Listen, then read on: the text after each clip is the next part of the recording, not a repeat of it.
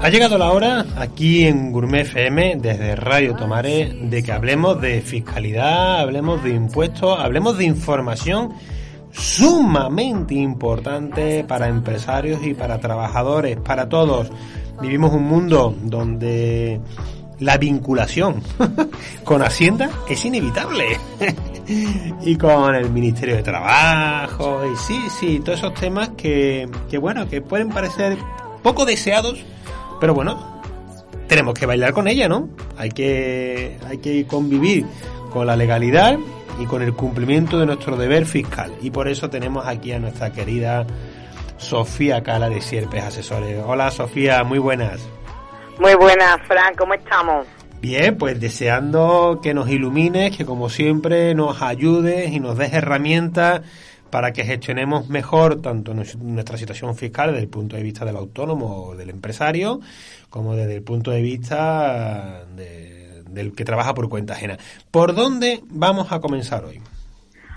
Pues mira, yo traigo eh, principalmente dos bloques. Uno es el de la convocatoria que se abrió el pasado 23 de abril y que dura hasta el 1 de octubre de la ayuda a la iniciativa emprendedora de empresas de trabajadores autónomos, ¿vale? De reciente creación. Y, y ahora explicaremos un poco en qué consisten.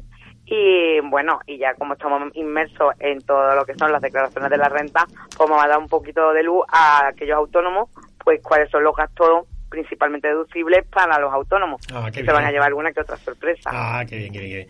Adelante, adelante. Mira, ya tengo aquí preparado el boli y los papeles para tomarme nota de todo. Me encanta. pues venga, pues empezamos.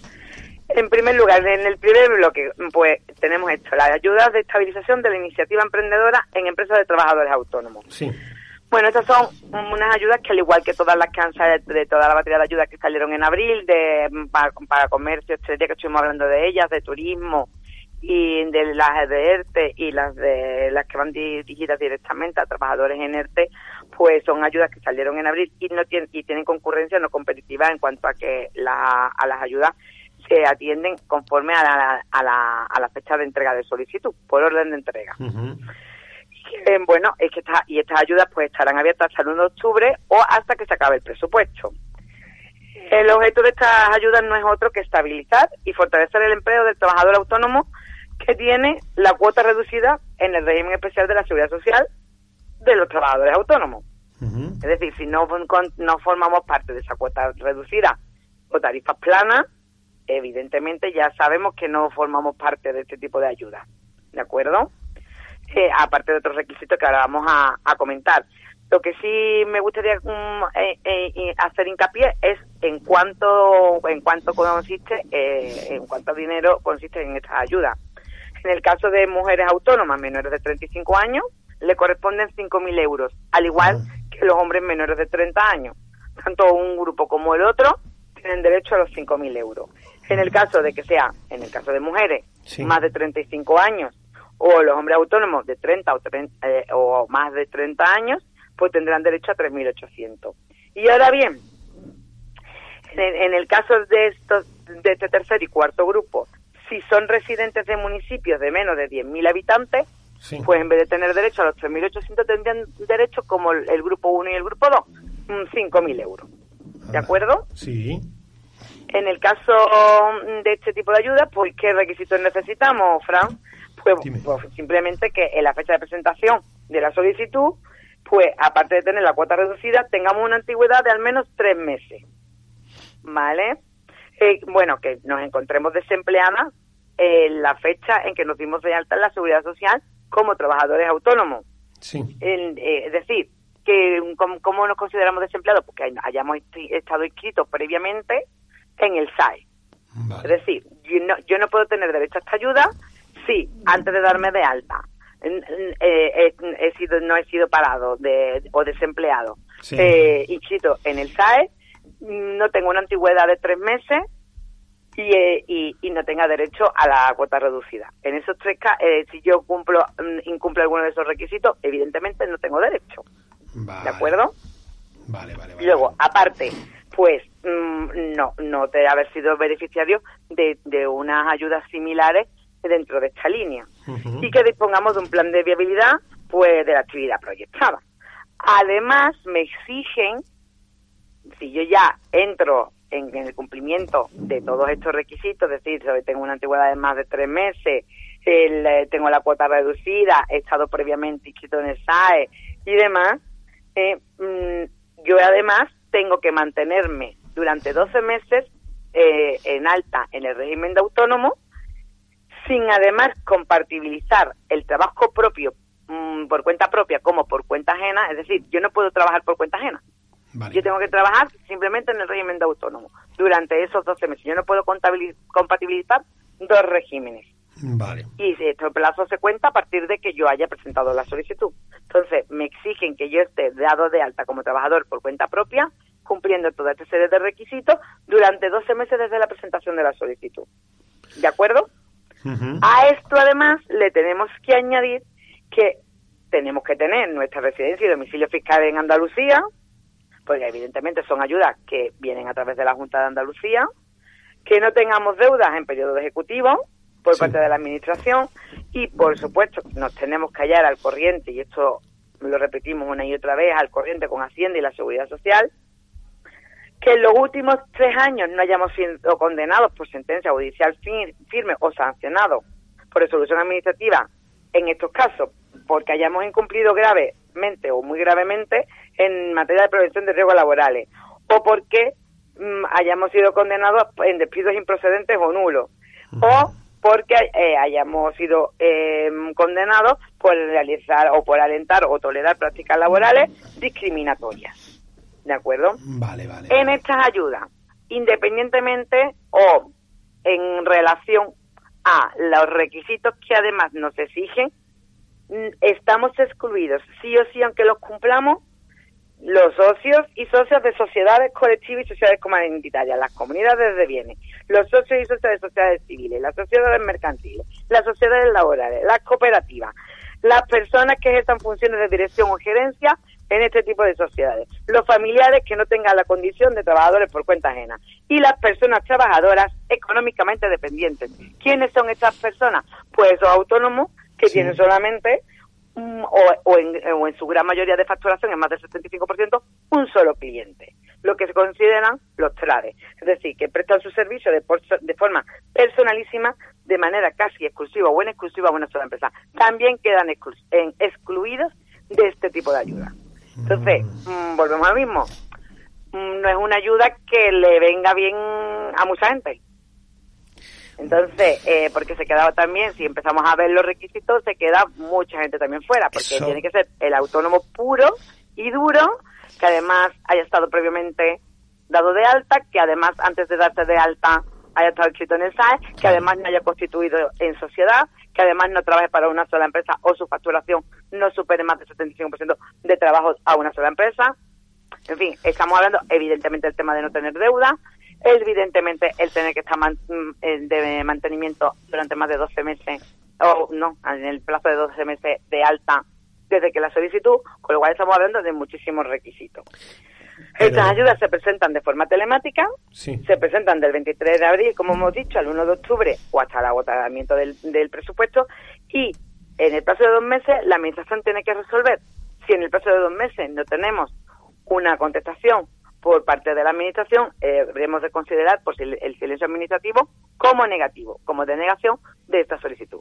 Y cualquier notificación que la Administración tenga que realizarnos, pues lo hará a través del sistema de notificaciones telemáticas de la Junta de Andalucía, aparte de mandarnos pues un aviso al dispositivo electrónico, llámenos móvil, por ejemplo, o en la dirección de un correo electrónico que hayamos dejado eh, a la propia Administración.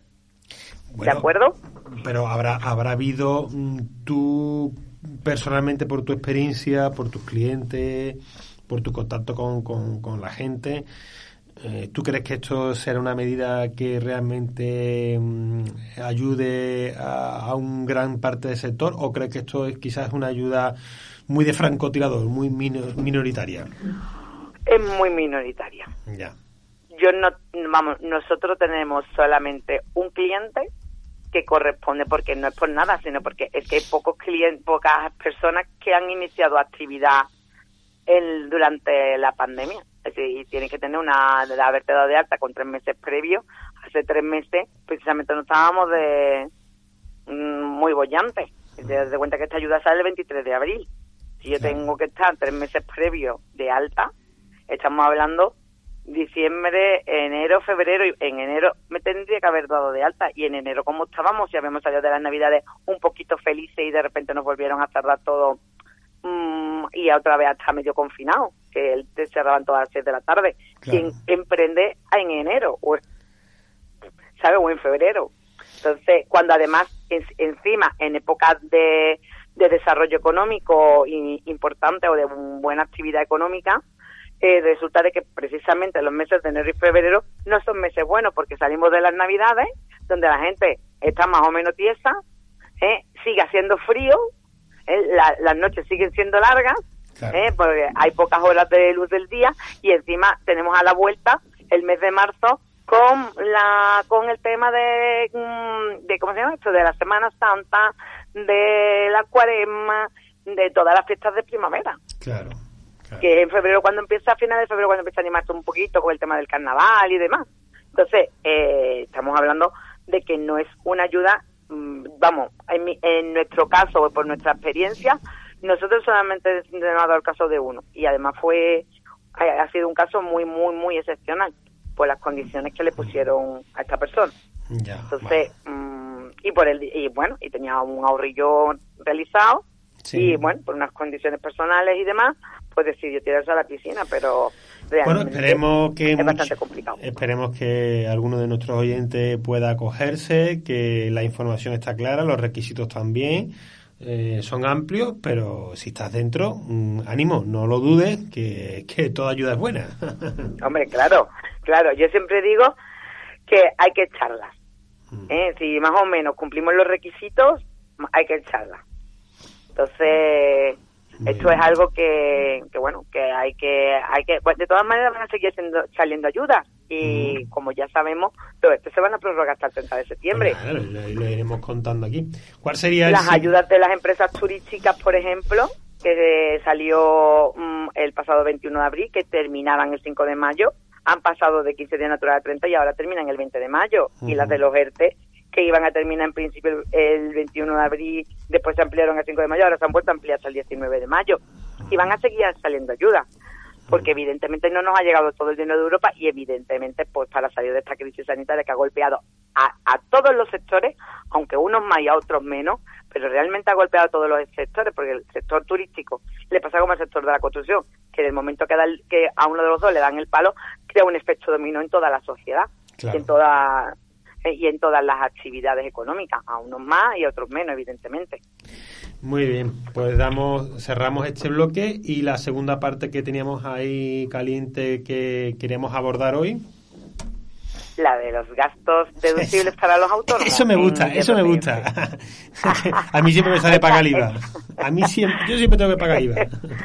Sí, pero en principio vamos a hablar de cómo se deducen a efectos del IRPF, porque el impacto de estos gastos deducibles no es el mismo en el IRPF que en el IVA. ¿De acuerdo? Entonces, por ejemplo, los seguros. Los seguros no afectan en el IVA. ¿Por qué? Porque los seguros no llevan IVA. Pero sí afecta como gasto deducible en el IRPF. Todos los seguros que están relacionados con tu actividad profesional, Fran, como el seguro de responsabilidad civil, como el seguro de vida, como el seguro médico privado, son considerados gastos deducibles a efectos del IRPF. Y es más, existe, tenemos que tener en cuenta que existe una limitación de 500 euros por cada persona de la unidad familiar en el, este último seguro, en el seguro médico privado. Es decir, si en tu caso, Frank, que sois cuatro, porque tú tienes dos hijos, más tu mujer y tú, sois cuatro, eh, pues si tú tienes un seguro médico privado mm, por cada uno de tu de tu de tus familiares eh, directos que conviven contigo, pues eh, la deducción máxima es de 2.000 euros. ¿De acuerdo? En el caso, eh, en eh, más gastos deducibles, pues por ejemplo las herramientas online. Las herramientas online son, por ejemplo, las de Google Maps, Google Drive, que, que suben archivos a la nube, que si tenemos que pagar algo por ellas, ¿eh? pues, pues ya sea por la descarga o porque de la subida de archivos y demás, ¿eh? que, que Google Maps y Google Drive son gratuitas, pero hay otras que sí mm, exigen a lo mejor una cuota muy pequeña o simbólica, eh, pues en esos casos ese gasto también es deducible a efectos del IRPF. Evidentemente son gastos que en caso de llevar IVA pues serían también deducibles a efectos de IVA y, y, si fueran operaciones intracomunitarias pues serían a declarar con el IVA al 0% en el 349 eh, tanto por parte del proveedor europeo como por parte del cliente europeo que en este caso pues sería España. Vale. Mm, tenemos también los de, a efectos del IRPF tenemos también como gasto deducible los desplazamientos y viajes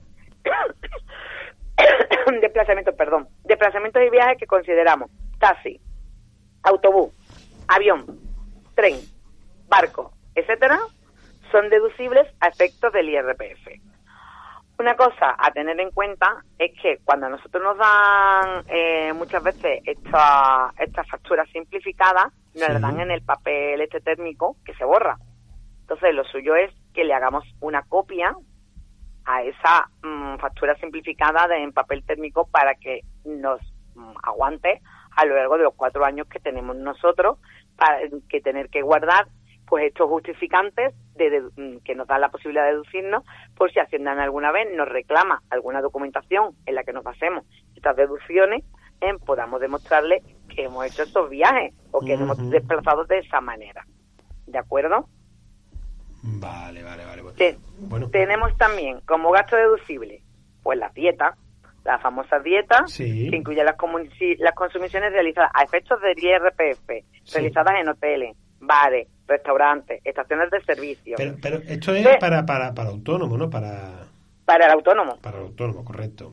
Para el autónomo, cuando tú vas a hacer el IRPF, pues tú vas, estimación directa simplificada. Mm. ¿Vale? Porque los autónomos que están en estimación directa mm, simplificada, ingreso menos gasto, ¿no? Porque los que están en estimación objetiva van por módulo y tienen una cuantía fija ¿eh? estimada a tanto alzado, ¿vale? Eso es otra cosa. Estamos hablando de en estimación directa simplificada, yo tengo mm, que declarar mis ingresos y mis gastos. Dentro de mis gastos, los gastos que me puedo deducir, porque hay gastos que contablemente son gastos, pero no son deducibles, ¿vale? Y ahora veremos alguno que otro. Entonces, estamos hablando de este tipo de gastos a efectos del IRPF que yo me puedo incluir y que me minoran ¿eh? los beneficios con respecto a los ingresos que yo tengo declarados. ¿De acuerdo? Entonces, en las dietas lo que sí tenemos que tener en cuenta son los límites establecidos legalmente. Estamos hablando de que las dietas no pueden sobrepasar los 26,67 euros día si estás en territorio español. Sí. Y si pernoctas en territorio español, pues no puedes superar los 54,34 euros al día. Sin embargo, si me desplazo al extranjero, pues esta dieta sube, ¿vale? Y no, pero no puedo sobrepasar los 48,08 al día. Y si es, y si es eh, con pernoctación internacional, los 91,35 euros al día. Vale. Es cierto que quien realiza muchos viajes a lo largo de la semana o a lo largo de los meses y mm, sobre todo en el extranjero muchas veces se disparan es cierto también que nosotros hemos tenido discusiones de todo tipo, pero también es verdad que cuando se justifica muy, muy bien y se tienen una base mm, desde el punto de vista de la experiencia y de la trayectoria del trabajo realizado por una serie de personas que se salen un poco fuera de, esta, de estos límites, sí es cierto que la administración tiende a tender un poco la mano, ¿vale? Suele. Vale. En cuanto a vehículos, esto como todo, como en botica. En cuanto a los vehículos y combustible, sí. pues aquí eh, los gastos derivados pues de la compra de un vehículo, de un coche, y el combustible del mismo, si se utiliza exclusivamente para el uso profesional, afecto del IRPF, me lo puedo deducir. Sin embargo, si lo utilizo a efectos del IRPF para uso personal y profesional, no me puedo deducir nada. Sin embargo, a efectos de IVA, el IVA aquí es más flexible porque aunque mm, si yo lo utilizo solamente para fines profesionales, solamente me permite deducirme el 50%, ¿vale? Pero también es verdad que si yo lo utilizo también dentro del ámbito personal, aparte del profesional, me permite seguirme deduciendo el 50%. ¿Vale? Porque a efectos de IVA la administración dice, bueno, yo no me voy a meter si tú utilizas más o menos el coche.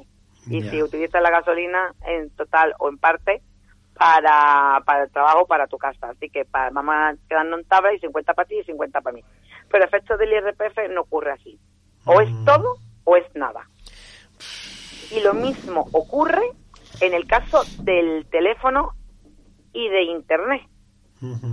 Si yo trabajo desde casa y, y utilizo la misma línea para uso personal como profesional, no me va a permitir deducirme nada. Yo para poderme deducir tengo que abrir una línea para el trabajo y un internet para el trabajo. ¿De acuerdo? Vale. Y entonces me lo podré deducir entero.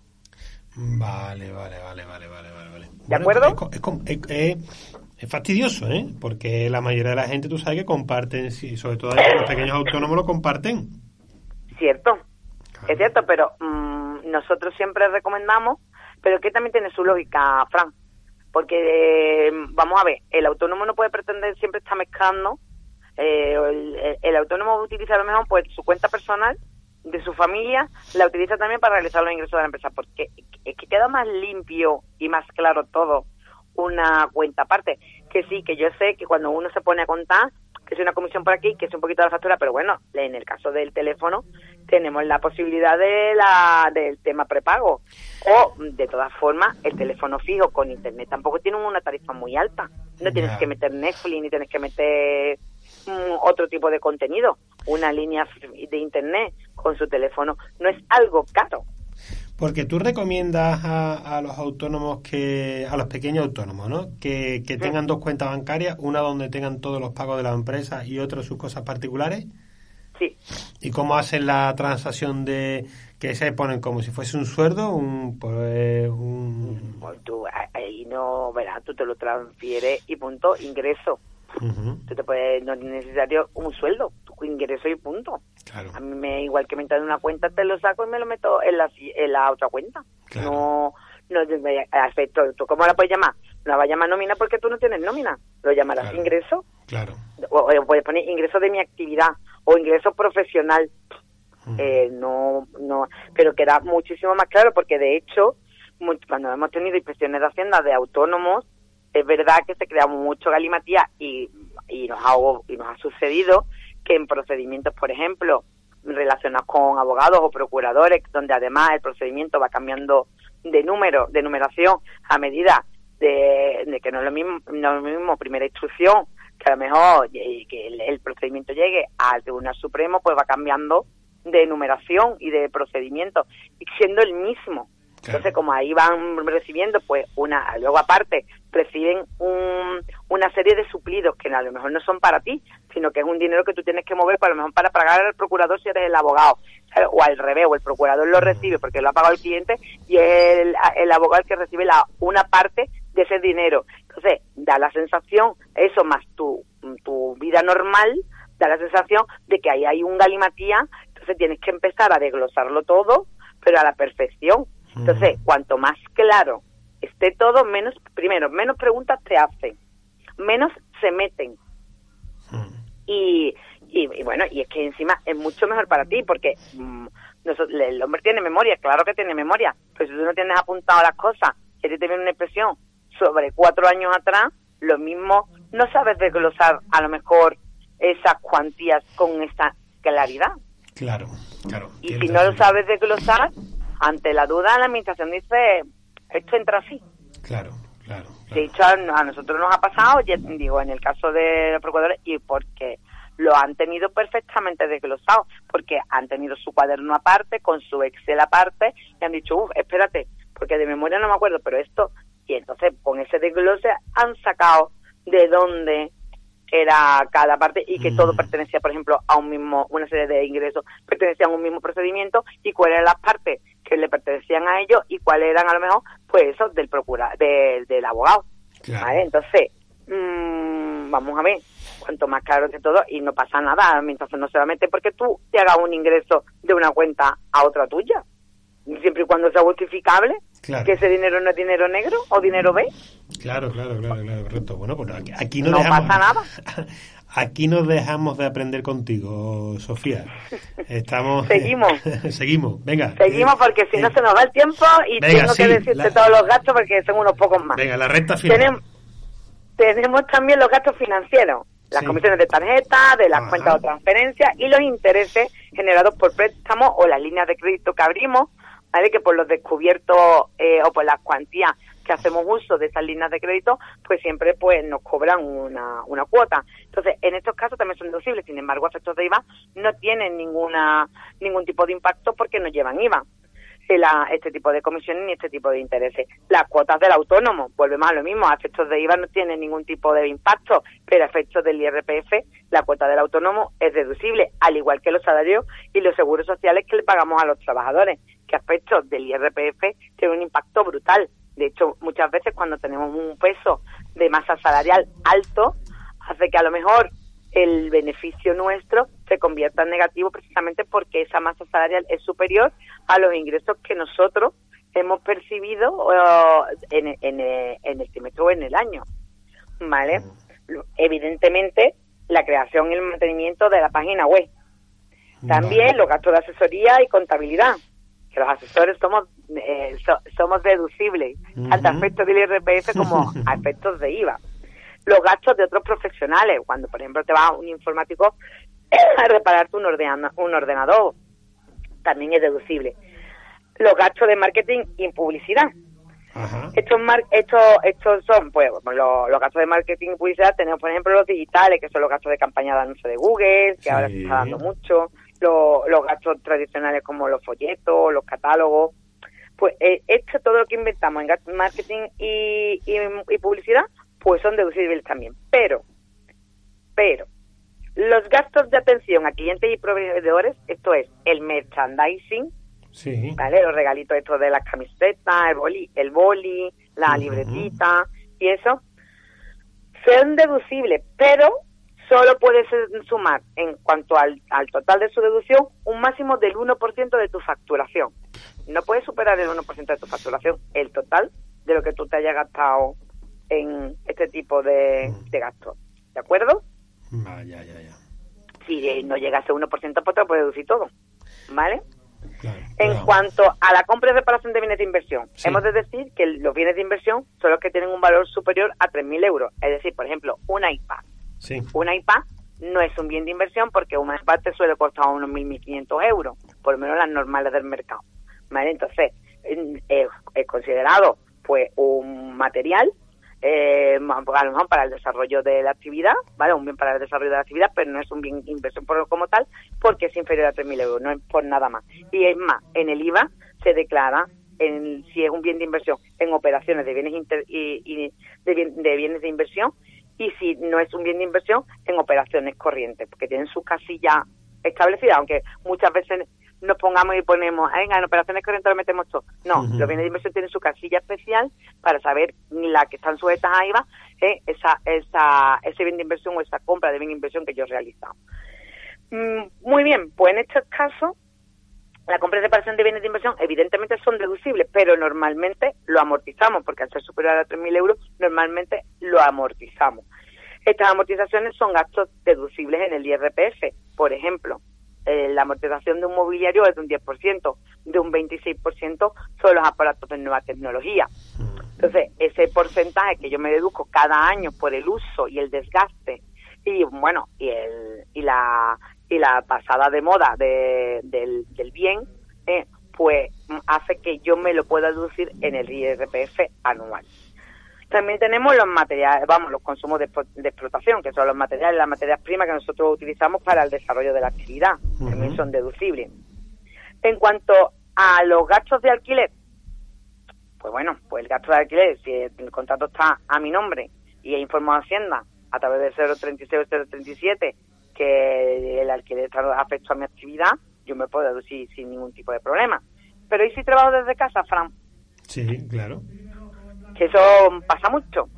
Y entonces, pues si trabajo de... Y muchas veces tenemos el local, pero como también trabajamos desde casa, nos montamos la oficina y dice, yo de aquí también me quiero deducir la parte correspondiente, porque para eso montar aquí una oficina también. Bueno, pues solamente me puedo deducir la que esa parte que mm, yo utilizo para la actividad, ¿de acuerdo? Si, por ejemplo, en mi caso son de 60 metros cuadrados y yo utilizo una habitación, pues esos 5 o 10 metros cuadrados serán los que yo me puedo deducir con respecto a ese gasto de alquiler de la vivienda, ¿de acuerdo? Vale. ¿Qué pasa con los gastos de suministro? Pues igual, en el caso de los suministros, si el del local está afecto entero, pues me puedo deducir entero. ¿Vale? Pero si eh, yo lo hago desde mi casa, me puedo deducir solamente eh, el, el, porcentaje en función a los metros cuadrados que yo haga uso. Pero con un límite más añadido, sí. que es no puede superar el 30%. ¿Vale? No me puedo deducir más de un 30% por gastos de suministro. Y dentro de ese 30% de gastos de suministro, yo he de tener en cuenta los metros cuadrados, pues un 30% de esos metros cuadrados. ¿De acuerdo? Vale.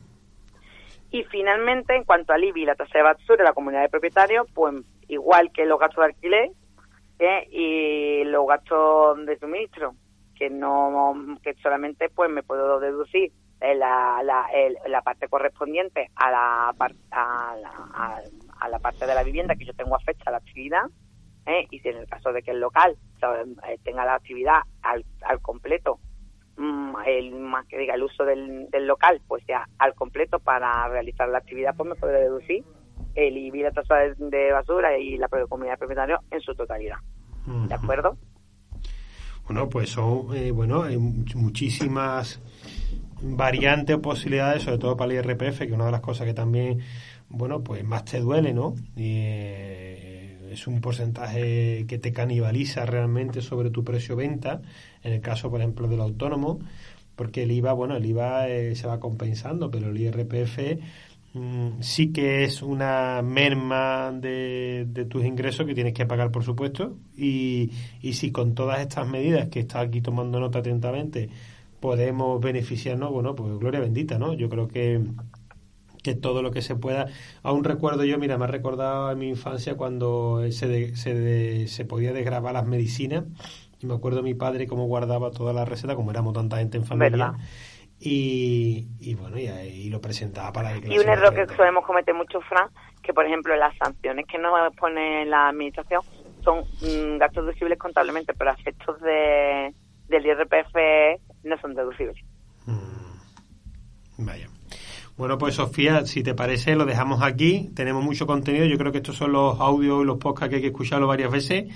esperamos que, que, todos nuestros amigos, sobre todo aquí los empresarios y trabajadores de Andalucía, hayan estado muy atentos para poder cogerse o beneficiarse, sino que se pongan en contacto con Sierpes Asesores, eh, una garantía segura de éxito y de fiabilidad en tanto en sus trámites laborales como fiscales. Y Sofía, muchas gracias por tu tiempo. Mm, damos un, un descanso como siempre hacemos para que la gente vaya asimilando todo este contenido y te espero ya en vistas al verano para, para, ver las nuevas medidas y todo lo que se pueda surgir. Sobre todo también que vaya que termine un poco la campaña de la declaración de la renta a ver qué pasa, ¿no? Que, que ahora mismo está ahí a follón de papeles. Uf, ahora es full time. Todavía en mayo mmm, pasa como, bueno, en abril empiezan las primeras a caer así como gotitas de rocío. Ya, digamos, está chispeando más, más fuerte.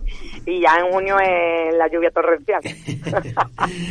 así más o menos hacemos nosotros la comparativa. Bueno, pues muchas gracias, Sofía, por tu tiempo. Recuerda a todo el equipo de Sierpes Asesores y te esperamos pronto. Igualmente, Fran, un beso para todos. y uno especial para ti. Hasta luego. Placer.